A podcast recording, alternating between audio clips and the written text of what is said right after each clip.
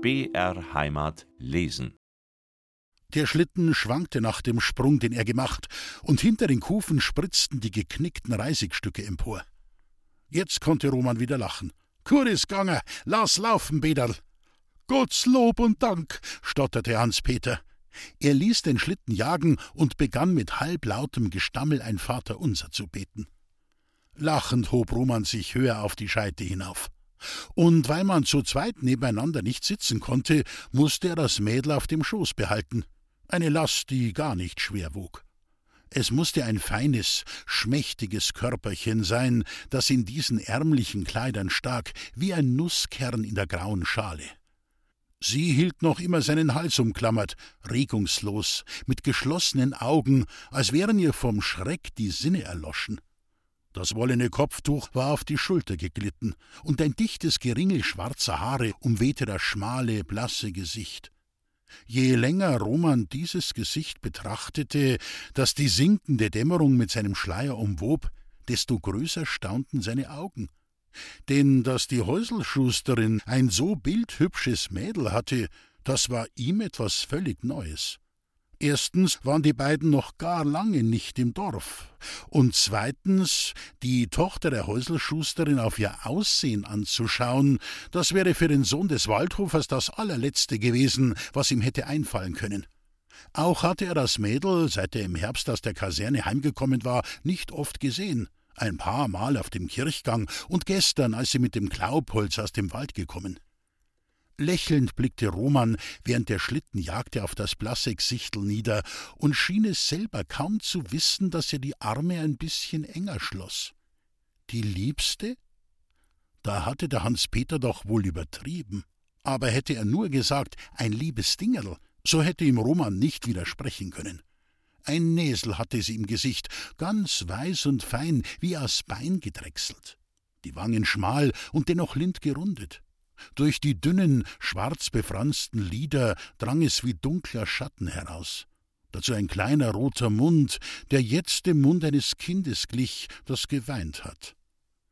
Das lachende Gesicht des jungen Waldhofers wurde seltsam ernst. Es schlich ihm etwas ins Herz, wie tiefes Erbarmen mit der Armut, die um den kleinen roten Mund diesen leisen Zug von Trotz und Bitterkeit gezeichnet hatte und es kam so über ihn, dass er sie noch fester an sich drücken musste. Und da spürte er ihre junge Brust an der seinen und fühlte, wie ihr Herz ihm entgegenpochte mit heftigen Schlägen. Dem Roman wurde schwül, er wusste nicht wie, und sonderbar, dass ihm plötzlich seine Julei einfiel. So, schön, dachte er, wenn mich die so sehen tät. Der Schlitten hatte schon fast das Tal erreicht und minderte auf sanfterem Gefälle seine Fahrt. Da konnte sich auch Hans-Peter nach dem Mädel umsehen. Elisabeth, Geld der Roman, der hat geholfen. Das Mädel regte sich nicht. Ein wenig unwillig versuchte Roman sie aufzurichten und rüttelte sie an den Armen. He, Lisbeth! Unter stockendem Atemzug schlug sie die Augen auf. Große, tiefe Augen, wie Sommerkirschen, so schwarz und glänzend. Und diese Augen starrten in Schreck und Angst, als sähe sie noch immer den Schlitten kommen, der hinwegjagen sollte über ihr junges Leben. Und dennoch lächelte sie ein wenig. Roman rüttelte sie wieder. Sein Unwille schien verflogen, als er sagte: Lisbeth, so schau doch, es ist dir ja gar nichts geschehen. Da hielt der Schlitten auf offenem Schneefeld nahe dem Dorf, von dessen Häusern her schon die ersten Lichter durch die Dämmerung flimmerten. Hans-Peter, ein wenig hinkend, trat aus der Hörnergabel des Schlittens und hob das Mädel in den Schnee herunter. Er fasste sie an, wie man ein kostbares Ding berührt. Kein Wort sagte er, sondern strich ihr nur mit seiner schweren Hand über das schwarze Haargeringel. Roman lachte, während er vom Schlitten sprang. Ist ja alles gut gegangen. Eine Weile stand Lisbeth unbeweglich. Dann trat sie auf Roman zu. Vergelt's Gott, sagte sie mit unsicherer Stimme und gab ihm die Hand. Eine kleine Hand, rau wie die Hand einer Magd. Und sie zitterte. Er wurde verlegen und sah ihr schweigend ins Gesicht, das in der Dämmerung so weiß erschien wie der Schnee, in dem sie standen. Nur ihre dunklen Augen glänzten. Die Hand befreiend, wandte sie sich ab. Gut Nacht, Hans-Peter. Gott liebst Nacht, Kindl. Tu mir Mutter grüßen, Geld? Sie hob das Kopftuch übers Haar und ging mit langsamen Schritten den Weg hinunter. Roman sah ihr nach. Nun sagte er: Komm, Peterl, schau mal, dass wir heimkutschieren. Hans-Peter tappte durch den Schnee auf Roman zu und quetschte ihm die Hand. Vergelt's Gott, Mandi, heut hast geholfen wie der richtige Christenmensch. Aber geh, Roman wurde ärgerlich. Wärst du in der Höhe gesessen, so hättst du zugriffen. Mach's nicht kleiner, Mandi, und ich sag dir, vergelt's Gott drum. Wann dem lieben Kindl etwas passiert wär, hätt's mich's Leben nimmer gefreut. Denn Elisabeth weißt, Elisabeth?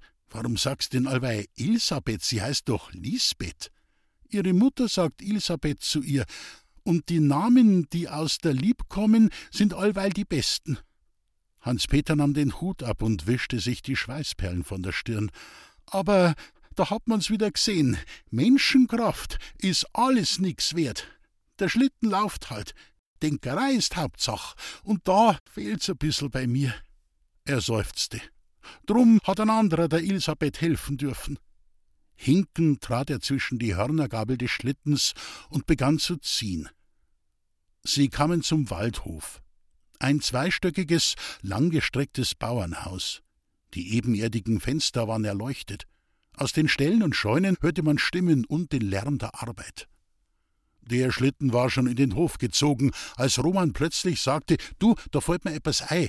Das arme Hascherl hat ja meinetwegen ihr Glaubholz verlieren müssen. Geh, schieb ihre Mutter die Klafter runter, die auf dem Schlitten liegt. Und rasch, als möchte er jede Widerrede abschneiden, ging er ins Haus. Unter der Tür trat ihm der Waldhofer entgegen, hemdsärmelig trotz des kalten Winterabends, ein Graukopf, schon ein wenig gebeugt, aber man sah es den beiden auf den ersten Blick an, dass sie Vater und Sohn waren. So wie der Alte jetzt wird Roman in dreißig Jahren aussehen. Guten Abend, Bub. Guten Abend, Vater. Und das ist gleich sag, ein Klafterl Holz hab ich verschenkt. So? An arme Leid, die's brauchen. Na ja, meinetwegen. Ebs Unnötigs tust ja nicht. Sie traten ins Haus. Drüben beim Schlitten stand noch immer der Hans-Peter, das Wasser in den Augen. Dazu brauchte es nicht viel bei ihm. Er hatte Tränenhäferln, die leicht überlaufen. Als er den Roman im Hausflur verschwinden sah, nickte er glücklich vor sich hin. Das ist ein Christenmensch. Wenn alle so wären wie der, da kunnt die Feierabend machen mit Predigen. Er wollte mit dem Schlitten gleich wieder umkehren. Aber der erste Schritt erinnerte ihn an seinen hinkenden Fuß. Durch eine der Scheunen ging er in seine Kammer und zündete ein Talglicht an. Ein winziger Raum, der völlig ausgefüllt war, als Hans Peter drinnen stand. Zwischen Kasten und Bettstaat konnte er sich kaum umdrehen. Und von den Wänden war wenig zu sehen. Überall hingen kolorierte Heiligenbilder und große Baumschwämme, auf denen allerlei Spielzeug stand. Winzige Figürchen, Menschen und Tiere, hölzerne Hennen mit eingesteckten Federn, kleine Kirchen und Kapellen, Sennhütten und zierliche Schweizer Häuschen mit glitzernden Glassplittern als Fenster. Und als der Hans-Peter den Kasten öffnete, sah man auch hier ein ganzes Fach in peinlicher Ordnung mit solchen Spielwaren angeräumt. Eine Weile stand er, den Tand mit scheuen Fingern berührend, fast wie in Andacht. Dann nahm er Leinwandzeug und eine kleine Flasche aus dem Kasten und machte sich an die Behandlung seines hinkenden Fußes. Als er den schweren Schuh herunterstreifte, gab's einen tüchtigen Plumps auf den Dielen. Und jetzt wurde der heiß verschwollene Knöchel mit dem Universalmittel eingerieben, mit Mankerlschmalz. Das ist Nierenfett vom Murmeltier. Das lindert jeden Schmerz und heilt alle Wunden, sagt der Bauer. Aber jedes andere Fett tut's gerade so, sagt der Doktor. Als Hans-Peter sich aufrichtete und den hinkenden Fuß probierte, meinte er überzeugt: Na also, es geht ja schon wieder. Den ersten Wehdamm muss man halt überwinden und alles ist gut. Wie an Gottes Liebe, so unerschütterlich glaubte er an das Mankerlschmalz. Und solcher Glaube wirkt Wunder. Die Dämmerung war grau, und es zitterten schon die ersten klaren Sterne in der Abendstille.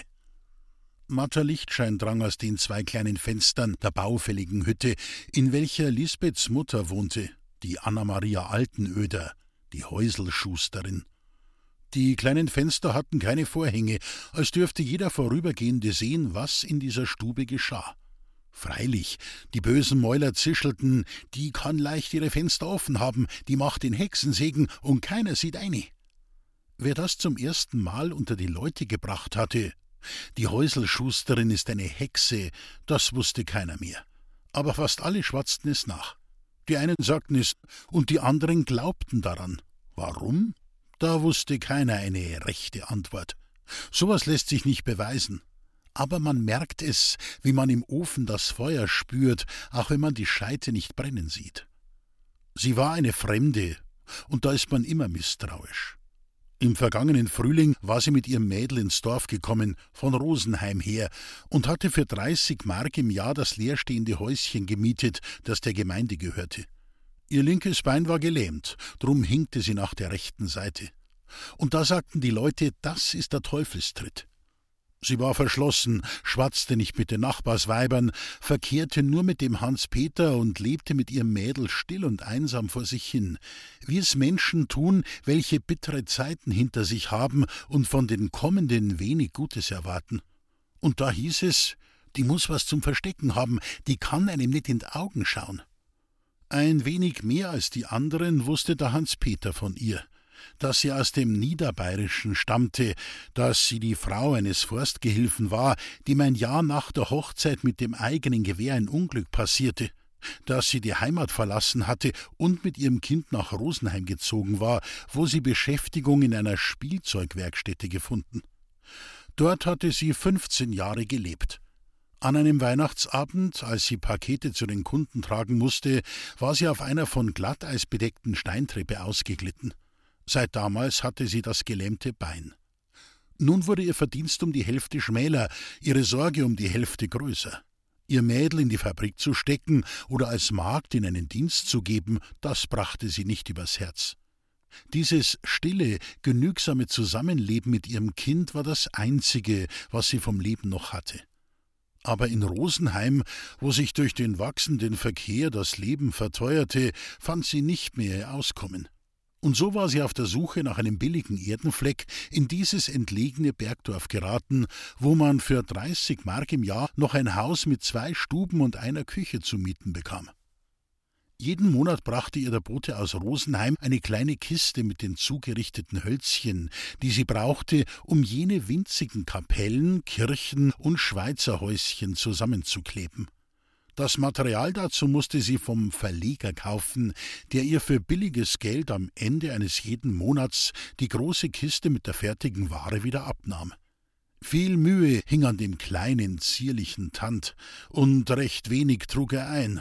Knapp so viel, dass Mutter Nanny Mai mit ihrer Lisbeth nicht zu hungern brauchte und weil sie diese Spielwaren, Häuselzeug nennt sie der Volksmund, so langsam und mühselig zusammenflickte, drum hieß sie im Dorf die Häuselschusterin. So wie jetzt, in der von einer trüb brennenden Hänglampe erleuchteten Stube, so saß sie Tag für Tag an dem großen Tisch und pinselte und klebte. Lisbeth tat die Arbeit im Haus, machte alle Gänge und holte aus dem Wald das Glaubholz, das der hungrige Ofen brauchte. Die paar Stunden, die sie von der Hausarbeit erübrigen konnte, saß sie bei der Mutter am Tisch, malte die grünen Fensterläden an die Schweizer Häuschen, die roten Ziegel auf die Kirchendächer und kolorierte die hölzernen Menschlein und Tierchen. Das verstand sie besser als die Mutter, weil sie die leichtere Hand hatte. Die Hände der Mutter waren schon zitterig geworden, und beim Malen rutschte ihr der Pinsel mit der Farbe immer über den Rand hinaus. Aber dieses Zittern war nur die Folge des jahrelangen mühseligen Gebossels mit dem kleinen Zeug, nicht die Folge des Alters. Die Anna Maria hatte die vierzig kaum überschritten. Freilich, sie sah viel älter aus. Die Haare, die früher wohl auch schwarz gewesen, wie das Haar der Lisbeth, waren grau geworden. Das Gesicht hatte müde, zerstörte Züge, denen man aber immer noch ansah, wie Schmuck vor Jahren dieses Gesicht gewesen sein musste, in dem sich jetzt versteinerte Bitterkeit mit versöhnlicher Ruhe mischte. Die langen grauen Wimpern, welche die Anna-Maria an den geröteten Lidern hatte, sahen beinahe so aus, als wäre Moos über ihre Augen gewachsen. Und auf der Oberlippe, ein wenig auch auf den Wangen, hatte sie einen grauen Anflug wie von einem Bärtchen. Die Leute sagten, das ist das Hexenbärtel. Das haben sie alle so, und das wächst ihnen, weil der Teufel sie küsste. Lachend hatte ihr das der Mickey vom Staudammergut einmal ins Gesicht gesagt. Und sie war nicht zornig geworden. Sie hatte vor sich hin genickt, als wär's im Ernste so, dass ihre jungen Lippen einer geküsst hatte, der ein Teufel war. Vielleicht dachte sie jetzt auch an vergangene Zeiten, Sie hatte ein Kirchlein vor sich stehen, dem der Turm und das Dach noch fehlte, aber sie ließ die Hände ruhen und blickte mit halb geschlossenen Augen in der Stube herum. Ein merkwürdiges Bild, diese Stube. Sie hatte fast etwas Weihnachtsfreundliches mit dem hundertfältigen Spielzeug, das überall umherstand, auf den Fenstergesimsen, auf den Bänken, auf dem Tisch und auf Brettern, die in Fächern an die Wand genagelt waren. Die ganze Stube schien dieser kleinen Arbeit zu dienen, und Wohnraum war nur um den großen Ofen herum. Der hatte eine Bratröhre, da kochten sie im Winter und ließen draußen die Küche kalt, um Holz zu sparen. Die Bank, die den Ofen umzog, war zur Hälfte mit Kochgeschirr bestellt, mit Tellern und einem Weidenkörbchen, in dem die Blechlöffel, die Gabeln und die Messer lagen. Anna Maria hatte nach der Uhr geblickt, die mit ihrem langen Pendel schwerfällig tickte. Nun begann sie die Arbeit wieder, leimte das Türlein an die Kirche und suchte die Hölzchen für das Dach zusammen. Als sie kleben wollte, war der Leim erkaltet. Sie ging zum Ofen. Der hatte sich abgekühlt, so dass in seiner matten Wärme der Leim nicht wieder flüssig wurde. Wieder sah Anna Maria nach der Uhr, kehrte zum Tisch zurück und suchte sich Arbeit, zu der sie den Leim nicht brauchte. Da klang ein Geräusch, als klopfte jemand an der Hausschwelle den Schnee von den Schuhen. Gott sei Dank. Anna Maria atmete auf, und aller Schatten ihres Gesichtes schien sich zu erhellen. Lisbeth trat in die Stube.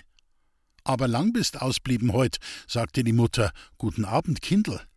Schweigend nickte Lisbeth und ging zum Ofen. Nanimei sah verwundert auf.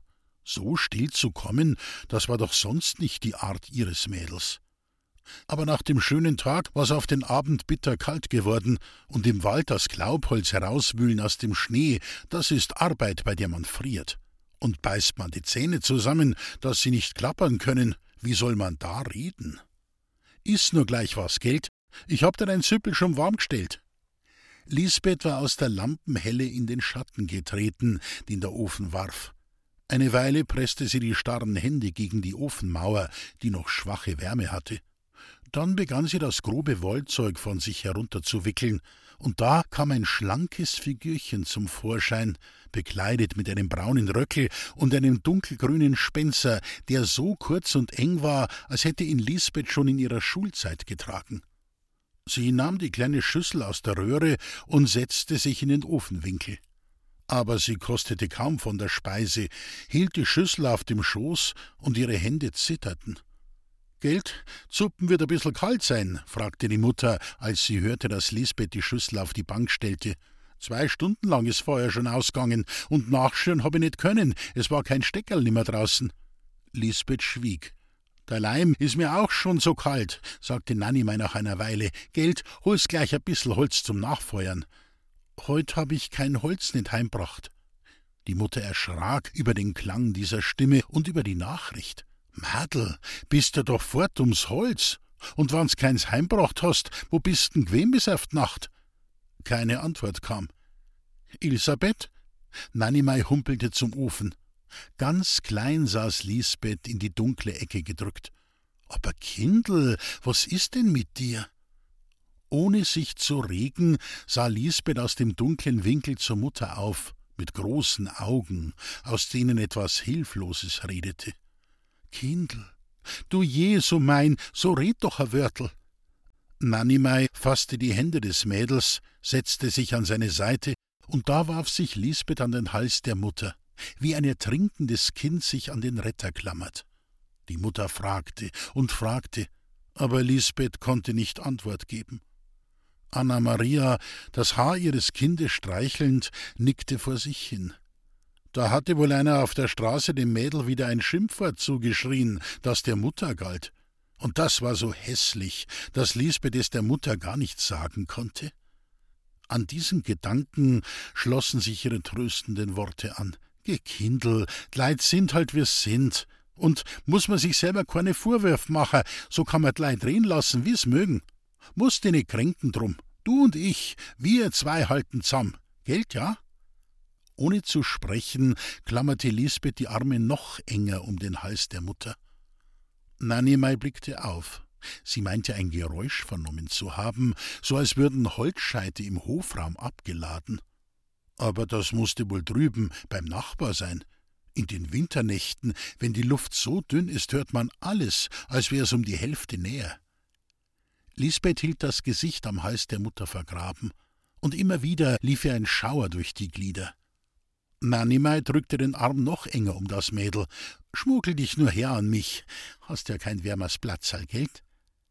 Von draußen hörte man bald das Kreischen einer Säge, bald wieder Beilschlag und ein Pochen, als würde Holz gespalten. Seltsam, dass der Nachbar zum Holzmachen die Nacht hernehmen muss. Der hätt doch Zeit am Tag. Und sein Ofen, der hungert doch nicht. Der hat Holz. So seufzte Anna Maria vor sich hin, während sie an den verkühlenden Ofen fühlte. Und da mochte ihr wohl der Kummer des Mädels nicht mehr völlig zu den Gedanken passen, die sie sich darüber machte. Denn sie fragte, aber schau, deswegen hätt's doch a bissel Holz mit heimbringen können. S Holz könne die Leut doch nicht vom Köpfel aber schimpfen. Und weißt ja doch, es is kein Steckerl nimmer daheim. Ja, was tu ich denn morgen? So red doch, Herr Wörtel, warum hast denn kein Holz ne bracht? Da hörten sie ein Gepolter bei der Haustür und einen schweren Schritt, der das dünne Gemäuer der kleinen Hütte erzittern machte. Die Stubentür wurde aufgestoßen, und auf der Schwelle erschien Hans Peter. Zwischen den ausgespannten Armen eine Ladung gespaltenen Holzes, dass er vom Kinn bis zu den Knien davon bedeckt war. Gottlieben Abend, sagte er und fügte lachend bei: Jetzt, Mutterl, jetzt kannst feuern. Die alten Öderin machte verwunderte Augen. Maran Josef, wie kommt denn das Holz daher? Mutterl, das schickt ihr ein Christenmensch, ein richtiger und guter. Selene gibt schon noch, ja, Gott sei Dank. Hans-Peter lachte wieder und ließ vor dem Ofen die Scheite fallen, dass ihr Gerassel die Stube füllte, und kloben habe ich dir auch gleich einen Arm voll. Er fühlte mit beiden Händen an die Ofenmauer. Hab mir eh schon denkt, dass der Ofen ein wenig kalt ist. Er guckte in den dunklen Winkel, in dem sich Lisbeth mit großen Augen halb erhoben hatte. Und während er sich vor dem Ofen schwerfällig niederließ, blickte er schmunzelnd an Mutter Nanimei hinauf, die so verblüfft war, dass sie kein Wort zu sagen wusste. Ja, Murtal, schau, so geht hinter jedem Schrecken unserem lieben Herrgott sein Lachen her. Der macht's halt allerweil wieder recht und klopft ans Herz von einem braven Menschen und sucht sich eins dazu aus, wie der Roman is. Der muss ihm von die Liebsten einer sein. Und wann's alle einmal so sind, wie der Roman is, pass auf, da gibt's a gutes Hausen auf der Welt. Während er mit seinen langsamen Worten so vor sich hinschwatzte, öffnete er das Ofentürchen und blies in die halb erloschenen Kohlen, dass ihm die erwachende Glut das breite Gesicht mit grellem Schein beleuchtete. In diesem Widerspiel von feuriger Röte und schwarzem Schatten sah es aus wie eine Teufelsfratze, vor der man erschrecken konnte. Die alten Öderin, als wäre ihr eine seltsame Unruhe in das lahme Bein gefahren, bewegte sich humpelnd, ohne doch einen Schritt zu machen. Wer, sagst, wer hat uns das Holz da geschickt? Der Roman, der aus dem Waldhof, der Deinig. Mein Roman, ja. Hans-Peter wollte das erste Scheit in das Ofenloch stecken. Aber da fasste Lisbeth ihn bei der Schulter, als wollte sie ihn vom Ofen fortziehen. Du, das Holz lass liegen. So verändert klang ihre Stimme, dass die Mutter und Hans Peter sie verwundert ansahen. Kindl, was hast denn? fragte Nanny Mai. Und Hans Peter stotterte: Elisabeth? Das Holz tragst wieder fort. Wir müssen uns nix schenken lassen, Butter und ich. Das Holz tragst wieder fort. Erschrocken blickte Hans Peter zu dem Mädel auf. Aber, Kind, äh, um Christi willen, wie kann dich denn sowas verschmachen, wann einer gut ist zu deiner Mutter? Der Roman, schau, sie nahm das Scheit aus seiner Hand und warf es zu den anderen. Mutter, lasst sie nicht schenken. Aber geh, schau doch. Langsam erhob sich Hans Peter. Das ist doch kein Schenken nicht. Der Roman hat's ja bloß tan aus Christengüt. Sein Schlitten ist schuld dran gewesen, dass du dein Holz verlieren hast müssen. Und so hat er halt gemeint, er müsste den Schaden wieder gut machen. Was? fragte die Altenöderin, die aus einem Staunen ins andere fiel. Schaden? Und Schlitten? Ja, was ist denn da? No ja, Hans-Peter bekreuzte sich, wann unser Schlitten Elisabeth schier gar überfahren hätt. Jesus Maria! Der Mutter schien es im ersten Schreck nicht zu genügen, dass sie ihr Kind mit Augen lebendig vor sich sah. Sie musste diese Wahrheit begreifen und fasste mit beiden Händen nach Lisbeths Arm. So was! Und da sagst mir kein Wörtel nit? Lisbeth wandte sich ab und ging zum Tisch, um mit zitternden Händen im Farbenkasten zu kramen. Nanimei rief ein um das andere Mal alle Heiligen an, während Hans Peter in seiner langsamen Art erzählte, was droben in der Schneegasse geschehen war. Von seinem eigenen Todesschreck, von seinem geprellten Fuß und der eigenen Arbeit sprach er kein Wort. Alles hatte der Roman getan. Wenn der nicht gewesen wäre, hätte die Sache ein böses Ende genommen. Aber der Roman ist der Roman. Und da hat er auch noch das Christenherz und macht den einzigen Schaden, den der Schlitten angerichtet hat, gleich wieder gut. Für einen Bündel dürrer Stecken eine ganze schöne Klafter. So ist er, der Roman, ja. Und dass er so gut ist, Elisabeth, wie kann dich denn das verdriesen? Aber Mutter Nanimei begriff das nicht. Das ist doch kein Schenken. Das ist eine Guttat, die man sich gefallen lassen darf. Und wann uns der liebe Herrgott wieder einzeigt, der's gut mit uns meint, da müssen wir geschwind vergelt's Gott sagen. Und morgen ist Sonntag. Kannst ja doch nicht am Sonntag im Schnee umeinander warten und Holz glauben. Seid's Frieden, Kindl, dass allweil noch gute Christen gibt. Und dass unser Ofen sein Futter hat. Unter diesen Worten hatte sich die Altenöderin niedergekniet und legte ein Scheit ums andere über die Kohlen. Lisbeth streckte die Hände, als möchte sie hindern, was die Mutter tat. Aber die Arme sanken ihr müd herunter. Und im Ofen begann das erwachende Feuer schon zu knistern. Regungslos, mit verlorenem Blick sah Lisbeth in die wachsende Helle, die aus dem Schürloch glimmerte. Aber Kindl, die Mutter striche mit beiden Händen über Haar und Wangen. So sag doch a Wörtel. Der Schreck halt, meinte Hans Peter. Wenn der im Blut einmal drin is, lass er so bald nimmer aus. Ich spür's an mir selber, ja. Geh, tut's nicht plagens, Kindl. S Gescheidest wär's, sie tät sich gleich wieder niederlegen. Da hat sie Ruh und bis morgen is alles verschlafen. Lisbeth nickte. Oder? Hans-Peter hob die klobige Hand und stotterte.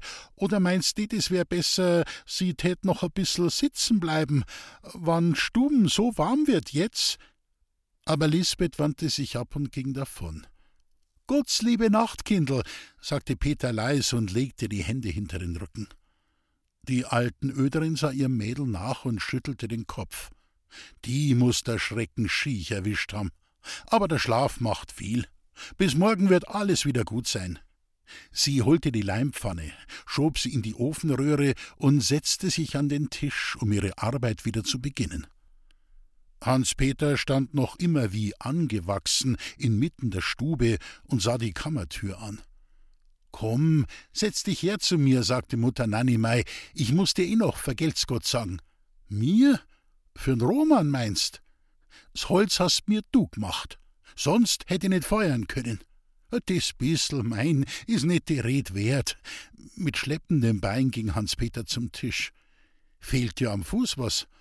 Ah, na, ein wenig eingeschlafen muss er mal sein. Sie saßen am Tisch und plauderten mit gedämpften Stimmen, während im Ofen die brennenden Scheite immer lauter zu krachen begannen. Nach einer Weile holte Nanimei die Leimpfanne und klebte das Dächlein auf die Kirche. Dabei sah er Hans Peter zu, so aufmerksam, als müsste er lernen, wie das gemacht wird. Und als die Arbeit fertig war, sagte er das Kirchel, das gefällt mir so viel gut. Das könnt's mir verkaufen. Ah, na, erwiderte die alten Ödere mit einem Ton, der ärgerlich klingen sollte. Aber sie lächelte dazu. Hast eh schon nur daheim. Der Nachbarin, ihrem Kindl, hab ich eins versprochen. Das ist nicht wahr. Und allweil sagst du's wieder. Hans-Peter wurde rot. Ganz gewiss ist wahr. Geh, verkauf's mir. Na, und es ist ja auch noch nicht fertig, schau. Die Fenster fehlen und Dach ist nicht gemahlen und der Boden hat kein Gras. Grad so, wie's ist, so gefällt's mir. Sie wusste aus Erfahrung, dass sie ihn nicht los wurde. Meinetwegen halt, du Plaggeist. Hans-Peters Augen leuchteten auf. Was tat's denn kosten? Nix,